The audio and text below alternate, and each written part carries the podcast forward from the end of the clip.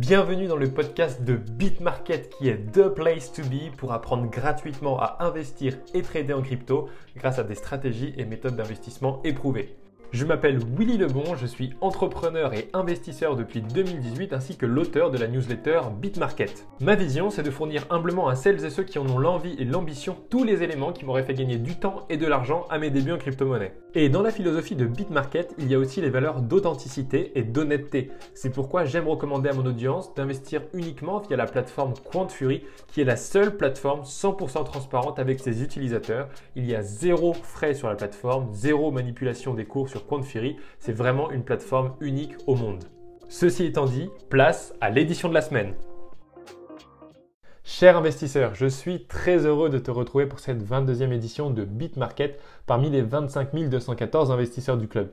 Alors cette édition, elle est consacrée aux fondamentaux de l'univers crypto, c'est-à-dire toute la partie la plus essentielle pour développer ton capital dans cette classe d'actifs, car sans comprendre ce dans quoi tu investis, tu ne sauras jamais mesurer les risques encourus par tes stratégies. Et mal investir, c'est bien pire que de ne pas investir. Alors, prends le temps vraiment de comprendre les bases avant d'investir ton argent. Et bien sûr, avant de commencer, si tu souhaites retrouver toutes mes newsletters précédentes, tu peux cliquer sur le lien que je mets dans la newsletter ou alors aller directement sur mon site internet bitmarket.fr. Et également, je te présente QuantFury comme à chaque édition, qui est la plateforme que j'utilise pour réaliser tous mes trades et investissements parce qu'elle te permet à la fois d'investir et de trader en bourse et en crypto, sans frais et sans manipulation du spread. Et en plus, QuantFury t'offre jusqu'à 250 dollars à ton inscription. Donc il te suffit, un, de créer ton compte avec le code d'invitation Willy, ensuite d'approvisionner ton compte QuantFury, et ensuite tu pourras récupérer ton cadeau de bienvenue dans l'onglet récompense de la plateforme. Et j'ai également fait un tuto vidéo sur YouTube de l'explication et de l'utilisation de la plateforme QuantFury. Donc si ça t'intéresse, n'hésite pas à aller voir de ce côté-là. Pour le sommaire de cette édition, on va avoir trois parties distinctes. La première, ça va être la contextualisation du marché pour comprendre dans quelle phase on est actuellement et surtout de comprendre comment les cryptos s'immiscent aujourd'hui sur les marchés financiers et vont prendre une part de plus en plus importante. Deuxième phase de cette édition, ça va être tout ce qui est autour de la crypto-monnaie. Donc, qu'est-ce qu'une crypto-monnaie? Comment on va la définir? Comment on l'utilise? Et ensuite, ça va être qu'est-ce que la blockchain? Donc là, ça va être vraiment l'idée va être de comprendre Comment on va différencier une crypto-monnaie d'une blockchain Parce que l'une est une technologie, l'autre est plutôt une monnaie numérique. Donc on va faire les distinctions entre tous ces points. Alors passons dès à présent à la première partie de cette édition, la contextualisation. Alors le Bitcoin, c'est quand même la technologie qui connaît l'adoption la plus rapide de l'histoire l'histoire technologique, j'entends, avec plus de 350 millions d'utilisateurs aujourd'hui et des estimations qui pèsent jusqu'à 1 milliard d'utilisateurs en 2025, c'est-à-dire qu'on a une adoption qui, qui serait 2,6 fois plus rapide qu'Internet, qui du coup serait à peu près, on parle des chiffres d'Internet en 1997. Ensuite, on a la capitalisation du marché euh, crypto actuel, donc la capitalisation de marché, c'est-à-dire la valeur financière globale du marché aujourd'hui crypto-monnaie, qui représente 1000 milliards de dollars. Sur ces 1000 milliards de dollars, il y a 400 milliards, donc 40%, qui sont uniquement concentrés sur le Bitcoin. Donc le Bitcoin pèse quand même presque la moitié du marché crypto aujourd'hui. Et les 600 milliards restants sont répartis entre les 19 500 autres crypto-monnaies qu'on appelle des altcoins.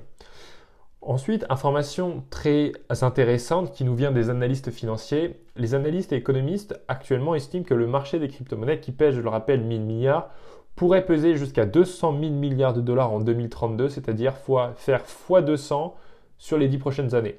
Et donc, pour que vous puissiez comprendre à peu près dans quel ordre de grandeur le Bitcoin, les crypto-monnaies s'inscrivent par rapport aux autres actifs financiers, Actuellement, l'argent, c'est 45 milliards, LVMH, c'est 318 milliards, le Bitcoin, 400 milliards, donc le Bitcoin pèse déjà plus que LVMH.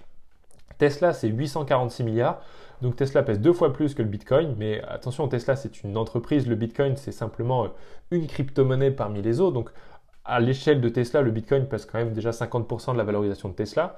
Les crypto-monnaies, c'est-à-dire toutes les crypto-monnaies, Bitcoin plus les altcoins, on est à 1000 milliards. Donc les crypto, le marché crypto pèse plus que Tesla. Ensuite, dans les autres chiffres comparatifs, on a Apple qui pèse 2500 milliards. On a l'or, donc vraiment l'or réel, le métaux précieux, 12 000 milliards de dollars. La bourse, 90 000 milliards de dollars, donc 90 fois plus gros que les cryptos. L'immobilier, 282 000 milliards de dollars. Et les produits dérivés, on parle de 1 million de milliards, donc c'est-à-dire 1000 trilliards, ce qui est colossal.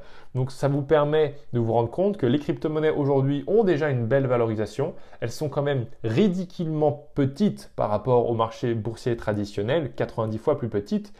Et par contre, les analystes financiers qui estiment dans 10 ans un marché autour de 200 000 milliards, c'est-à-dire que c'est une classe d'actifs qui s'inscrirait entre la bourse et l'immobilier. Donc ce sont évidemment des, estimations qui sont réalistes, qui sont étayées. On parle notamment dans les analyses de Raoul Pal, donc vous pouvez aller voir ses travaux si ça vous intéresse.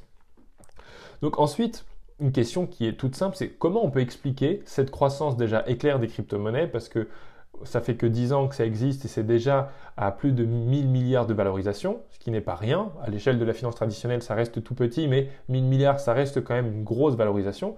Donc comment on explique déjà cette croissance? Et surtout comment on explique aussi les prévisions aussi explosives que celles des analystes financiers que je viens de vous présenter? Alors, simple déjà, les banques centrales, donc banque centrale, j'entends la Banque centrale européenne et la Fed, qui est l'équivalent des banques centrales aux États-Unis, ce sont des banques qui impriment de l'argent en continu depuis plusieurs années. Et évidemment, plus on produit de l'argent, plus sa valeur décroît. Et c'est pour cette raison que l'impression monétaire, est responsable de l'inflation qui ronge continuellement ton épargne parce que plus il y a d'argent en circulation, plus les prix vont augmenter. C'est évidemment très logique. Ensuite, autre donnée sur, toujours sur cette idée d'impression monétaire et donc d'inflation, parce que l'inflation en réalité c'est aussi le résultat de la dévaluation de la monnaie, c'est-à-dire plus on produit de l'argent, plus sa valeur décroît, c'est-à-dire que la valeur monétaire, grâce à cause de l'inflation, ne permet pas d'acheter autant que dans le passé. Donc par exemple, entre 1792 et 2022, la valeur du dollar américain a chuté de 95%. Donc si on traduit ça avec un exemple, ça veut dire que 100 dollars en 1792 nous permettait d'acheter par exemple 10 caddies de course, et aujourd'hui avec 100 dollars on peut acheter plus qu'un seul caddie de course. Donc c'est quand même colossal. Et là, on parle vraiment de dévaluation de la monnaie. Donc l'argent vaut de moins en moins cher. Donc 100 euros aujourd'hui vaudront évidemment plus cher que 100 euros demain. Parce qu'ils nous permettront d'acheter plus de choses aujourd'hui que demain. Et c'est pour ça que ton pouvoir d'achat, il chute continuellement. Et évidemment, pour le préserver, il faut nécessairement investir sur des actifs qui assurent un rendement qui soit supérieur à celui de l'inflation. Donc à titre indicatif, le taux d'inflation en France est de 6% officiellement sur le mois d'août 2022. En réalité, il l'est beaucoup plus et on peut l'apercevoir sur beaucoup de produits, notamment comme sur le, carburant, il est à beaucoup plus de 10%. L'inflation est à beaucoup plus de 10% sur le carburant. Et en contrepartie, on a par exemple un, livret A qui est à 2%. Il était à 1% et encore euh, en juillet, il était à 2%, il est passé à, à 1%, il est passé à 2% au mois d'août parce que justement, pour essayer de contrer un peu l'inflation. Sauf que quand on a une inflation de 6% officielle, donc on peut plutôt tabler sur 10 et un livret à 2%, je te laisse calculer le delta, donc ta perte sèche sur 10 ans par exemple en pouvoir d'achat. C'est véritablement colossal. D'où la nécessité d'investir sur des actifs qui offrent un rendement supérieur à celui de l'inflation. Dans une période d'inflation aussi excessive que celle qu'on vit aujourd'hui, il va être difficile de trouver des actifs qui euh, performe à hauteur de 10% par an. Mais déjà, si on investit sur des ETF classiques en bourse, euh, par exemple le S&P 500 qui a un rendement annuel moyen de 10,7% depuis 1957, ça offre quand même une protection contre l'inflation beaucoup plus élevée que simplement mettre son argent sur un livret A. Évidemment, je rappelle que le livret A n'est pas un produit qui, qui a pour vocation de générer des rendements sur son argent, mais tout de même, c'est quand même de la perte sèche en pouvoir d'achat. Et donc, en opposition aux monnaies fiduciaires, donc les monnaies fiduciaires, ce sont des monnaies euh, qui émanent des gouvernements, donc comme l'euro ou le dollar, et qui, ont, qui, sont évidemment régulées par les, marchés, les, autorités centrales, comme notamment les banques centrales. Donc, en opposition à ces monnaies classiques, qui n'ont du coup aucune rareté parce qu'elles sont imprimées sans discontinuité. Le Bitcoin, lui, est limité à 21 millions d'unités, donc 21 millions de Bitcoin. Ça veut dire qu'il n'y aura jamais plus de 1 Bitcoin, jamais plus de 21 millions de Bitcoin, donc jamais un Bitcoin de plus ne sera jamais produit. Donc aujourd'hui, on est déjà à plus de 19 300 000 Bitcoins qui ont été créés. Et en 2030, 99% des bitcoins auront déjà été créés. Donc il faudra en revanche attendre jusqu'à 2140, l'année 2140, euh, pour la création du dernier bitcoin. Donc tu te rends bien compte qu'entre 2030 et 2140, il y a plus d'un siècle. Et en 110 ans, seulement 1% de bitcoin va être supplémentaire va être créé. Donc toute la création, toute la, valeur des bitcoins qu'on peut encore obtenir, elle va se faire là sur les 10 prochaines années. D'où la croissance qui, est vraiment corrélée à celle qui est proposée par les analystes financiers.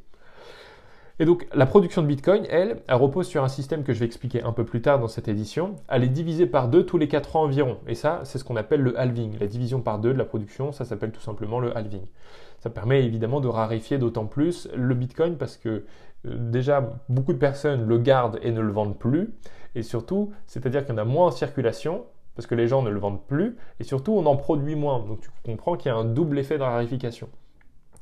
Et donc, à titre d'exemple, en 2009, il y a 50 nouveaux bitcoins qui étaient créés toutes les 10 minutes. Et aujourd'hui, on n'est plus qu'à 6,25 bitcoins créés toutes les 10 minutes en 2021. Donc, évidemment, c'est parce qu'on divise par deux la production de bitcoin tous les 4 ans. Donc, tu comprends bien que la production de bitcoin, elle est plafonnée. Et en plus, elle décroît suivant une courbe logarithmique inversée. Donc, logarithmique, c'est une courbe croissante qui va avoir tendance à stagner, qui va être plafonnée à un certain moment, et ben, la production de Bitcoin, c'est l'inverse de cette courbe-là. Euh, donc d'un côté, on va avoir cette courbe justement qui, qui est une courbe logarithmique inversée, et de l'autre, on va avoir un nombre d'utilisateurs du réseau Bitcoin qui lui va grandir aussi vite que la demande pour cet actif. Donc tout simplement, la demande étant nettement supérieure à l'offre, la tendance long terme du Bitcoin est très haussière et explique pourquoi en 12 ans, la valeur d'un seul Bitcoin est passée de 0,0025 dollars à plus de 69 000 dollars en 2021. Et donc le Bitcoin, c'est une monnaie numérique quasi déflationniste qui offre une fabuleuse protection contre l'inflation.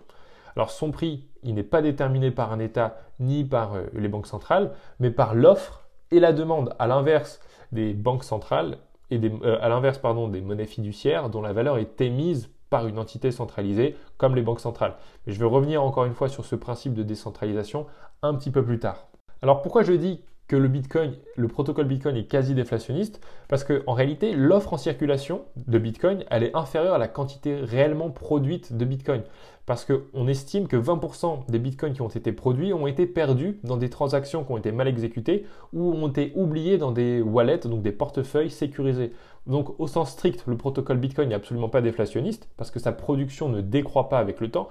Mais en revanche, étant donné que l'offre en circulation est plus faible que la quantité réellement produite, on peut l'appréhender comme une forme indirecte de déflation. Et donc à cet endroit dans la newsletter, je t'ai mis un graphique qui met bien en relation la production de Bitcoin qui décroît avec la quantité de Bitcoin en circulation. Et donc là, tu vas bien te rendre compte que ça a été tellement intelligemment pensé que c'est un actif qui ne peut que prendre de la valeur sur le long terme parce que d'une, il va y avoir de la rétention des, bitcoins, les gens vont les garder et ne vont pas les vendre, et surtout que sa valeur va augmenter par, par ce phénomène d'offre et de demande tout simplement. Alors maintenant on va passer à la partie 2, on a vu toute la partie contextualisation, maintenant partie 2, qu'est-ce que concrètement une crypto-monnaie? Alors une crypto-monnaie c'est un actif numérique qui possède écoute bien, une réelle valeur monétaire parce que c'est backé par le dollar américain. Tu peux très bien vendre tes bitcoins contre du dollar. Donc, tu as cette promiscuité entre les deux, les deux qui est intéressante. Donc, c'est vraiment un actif numérique qui a une valeur réelle et que tu peux échanger entre deux personnes sur Internet sans avoir recours à un tiers de confiance. Un tiers de confiance, ça peut être une banque par exemple. Tu n'as pas besoin d'un tiers de confiance aujourd'hui grâce à la blockchain pour que la transaction soit exécutée. Donc en d'autres termes, le Bitcoin, c'est la première crypto-monnaie qui permet de transférer de la valeur sur Internet grâce à un système informatique qui est programmable qu'on appelle la blockchain qu'on va expliquer en partie 3. Alors, tu vas me dire, comment tu peux affirmer que les crypto-monnaies créent de la rareté et permettent de transférer de la valeur sur Internet? Je vais te donner un exemple simple. La raison est par exemple, si je veux transférer un bitcoin à Nicolas, le seul et unique propriétaire de ce bitcoin sera maintenant Nicolas, parce que le titre de propriété que je possédais a été transféré à Nicolas, il n'a pas été dupliqué. C'est-à-dire que moi, je ne possède plus ce bitcoin, il est maintenant en possession de Nicolas à 100%. Or, si j'envoie une photo, par exemple, à Nicolas par email, nous aurons toujours tous les deux cet exemplaire de la photo. Donc, c'est-à-dire que la photo, dans ce cas-là, elle a été dupliquée. Donc, ce système ne permet pas d'échanger de la valeur et de conserver de la rareté sur Internet. En revanche, le système nouveau révolutionnaire qui a été euh, invoqué par la blockchain permet de transférer réellement de la valeur parce que la personne qui envoie de la valeur ne la possède plus, donc elle n'est plus dupliquée. Donc c'est pour ça qu'on peut parler de transfert de valeur sur Internet et ça c'est grâce à la blockchain. Et pour que tu mesures à quel point cette technologie est disruptive, il faut vraiment que tu comprennes d'abord comment fonctionnent les transactions financières dans le système bancaire actuel. Donc par exemple, dans le système bancaire actuel, admettons que tu souhaites faire un virement de 1000 euros à ton ami Nicolas. Alors, d'une, tu es dépendant de ta banque pour que cette transaction soit effectuée. Et donc ta banque, elle va vérifier que tu as de l'argent sur ton livret, elle va ensuite enregistrer l'information sur son livre de compte pour garder une trace et authentifier le transfert avant de valider le virement. Et donc toutes ces étapes vont prendre d'une un temps certain, de deux elles vont avoir un coût, notamment des frais de gestion, qui sont surtout non négligeables euh, pour des montants importants hors de la zone euro. Ensuite, toutes ces étapes, elles sont aussi soumises à l'approbation de ta banque. Donc si ta banque est fermée, si c'est un jour férié, eh ben, tu ne peux pas réaliser ton virement. Et ensuite, toutes ces étapes, elles, elles t'empêchent aussi d'avoir une vie privée sur tes opérations financières, car elles sont évidemment tracées par ta banque. Et étant donné que tu es dépendant de ce tiers de confiance, donc ta banque, elle peut bloquer tes fonds et même refuser le transfert. Donc il y a quand même beaucoup de contraintes avec ce système bancaire. Et aujourd'hui, on a une alternative qui s'appelle le système blockchain. Alors, on va garder le même exemple. Dans le système blockchain, tu souhaites faire un virement à 1000 euros, de 1000 euros à ton ami Nicolas. Alors, dans ce cas-là, l'algorithme de la blockchain, donc à travers le travail des mineurs, c'est un concept que je vais expliquer un tout petit peu plus tard. Cet algorithme de la blockchain, il va d'une vérifier, deux confirmer et trois exécuter le transfert sur la blockchain. Et donc cette transaction de toi vers Nicolas, va être quasiment instantané, avec très peu de frais, quel que soit le pays du destinataire, le montant transféré ou le jour de la semaine. Et donc la confiance et la sécurité du transfert vont être assurées par l'algorithme de la blockchain qui comporte plus de 100 000 lignes de code informatique. Donc tous les détails du transfert vont être ensuite enregistrés dans le registre de la blockchain. Donc il est impossible de le modifier ou de le falsifier car c'est un virement qui est programmable et qui s'exécute automatiquement dès que les conditions ont été remplies et vérifiées par ces mineurs qui sont ni plus ni moins que des ordinateurs qui exécutent des tâches euh, en fonction des conditions qui leur, ont, été données. Et pour te donner un exemple très illustratif de ce que je viens de t'expliquer entre le système blockchain et le système euh, actuel la finance traditionnelle, le 1er avril 2020, il y a 100 000 bitcoins qui ont été transférés. Donc 100 000 bitcoins au cours d'avril 2020, ça fait 634 millions de dollars. Donc 634 millions de dollars qui, ont été transférés en moins de 2 minutes sur la blockchain pour 0,26 centimes de frais. C'est révolutionnaire. Et donc maintenant, pour rentrer plus concrètement dans euh, ce que c'est qu'une crypto-monnaie, bah, déjà la valeur d'une crypto-monnaie faut comprendre que la valeur d'une crypto-monnaie, elle n'est pas indexée sur le cours de monnaie fiat. Donc rappelle-toi, les monnaies fiat, ce sont des monnaies qui sont émises par des États, des gouvernements, des banques centrales, type euro, dollar. Et donc la valeur d'une crypto-monnaie, elle n'est pas indexée sur ces monnaies-là, sur les monnaies fiat. Elle est déterminée uniquement par l'offre et la demande. Donc les variations des prix des crypto-monnaies dépendent uniquement de ces deux variables, offre-demande, et c'est ce qu'on appelle la volatilité, qui est provoquée du coup par la spéculation des investisseurs. S'il y a plus d'acheteurs que de vendeurs, les prix vont monter et inversement. Donc Comprendre comment fonctionne la volatilité, ça permet de gagner énormément d'argent en prenant des positions au bon moment sur une crypto-monnaie précise et ça c'est ce qu'on appelle le trading. J'ai évidemment fait des éditions dans ma newsletter sur le trading que je t'invite à aller regarder si ça t'intéresse. Ensuite, la seule métrique qui permet à une crypto-monnaie d'avoir une croissance véritable sur le long terme, c'est son utilité. Parce que plus une crypto-monnaie est utilisée, plus le produit ou service sous-jacent de cette crypto-monnaie a de la valeur. Parce que oui, une crypto-monnaie est toujours adossée à un projet. Parce que derrière chaque crypto-monnaie, il y a une vraie entreprise technologique composée notamment de développeurs qui innovent sans cesse pour perfectionner l'existant ou apporter de nouvelles fonctionnalités sur la blockchain qui répondent évidemment à des besoins très précis sur le marché. Toutes les autres crypto-monnaies, donc toutes les autres crypto-monnaies, c'est-à-dire en dehors du Bitcoin, ce sont, comme je te l'ai dit tout à l'heure, ça s'appelle des altcoins. Et ces altcoins-là ont majoritairement pour objectif de résoudre les problèmes rencontrés par les précédentes crypto-monnaies en améliorant par exemple certaines caractéristiques. Donc, par exemple, la crypto-monnaie Litecoin, elle a été créée et développée pour rendre le transfert d'argent plus rapide que sur le réseau Bitcoin. Aujourd'hui, le réseau Bitcoin est très bon, très sécurisé, mais il ne permet pas de faire énormément de transactions à la seconde. Donc c'est pour ça qu'il y a des nouvelles crypto-monnaies qui se créent pour essayer d'augmenter la capacité de transfert sur le réseau Bitcoin. Donc c'est pour ça qu'il faut, il est impératif de comprendre la valeur de la crypto-monnaie. Pourquoi elle est là? Euh, Quel problème elle résout?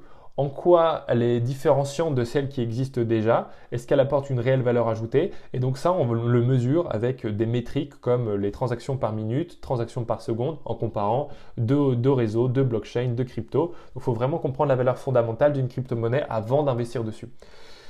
Et enfin, les crypto-monnaies, elles ne sont pas soumises à un organe centralisé, comme un État ou une banque centrale, ça tu commences à l'avoir compris, j'en suis sûr, parce qu'elles reposent sur une technologie complètement décentralisée qu'on appelle la blockchain. Et la décentralisation, ça signifie qu'aucun intermédiaire est impliqué dans le transfert de valeur d'une personne A vers une personne B. Donc c'est vraiment révolutionnaire et c'est une innovation technologique majeure. Ce qui me permet de faire la, la transition vers la partie 3. Qu'est-ce que la blockchain en détail? Alors, la blockchain, c'est un immense livre de compte dans lequel est inscrit toutes les transactions qui sont effectuées sur le réseau. Donc autrement dit, la blockchain va enregistrer en temps réel les transferts de titres de propriété des crypto-monnaies. Donc si Nicolas transfère un bitcoin à Aurélie, dans le registre de la blockchain, il y aura d'enregistré que Nicolas ne possède plus ce bitcoin et que le nouveau et unique propriétaire de ce bitcoin est désormais Aurélie. Et donc tous les détails de cette transaction, sur l'exemple que je viens de donner, c'est-à-dire l'heure de la transaction, le montant, les destinataires, le réseau utilisé, toutes ces données sont notées et accessibles par tout le monde sur la blockchain qui est transparente et donc accessible à tous les utilisateurs.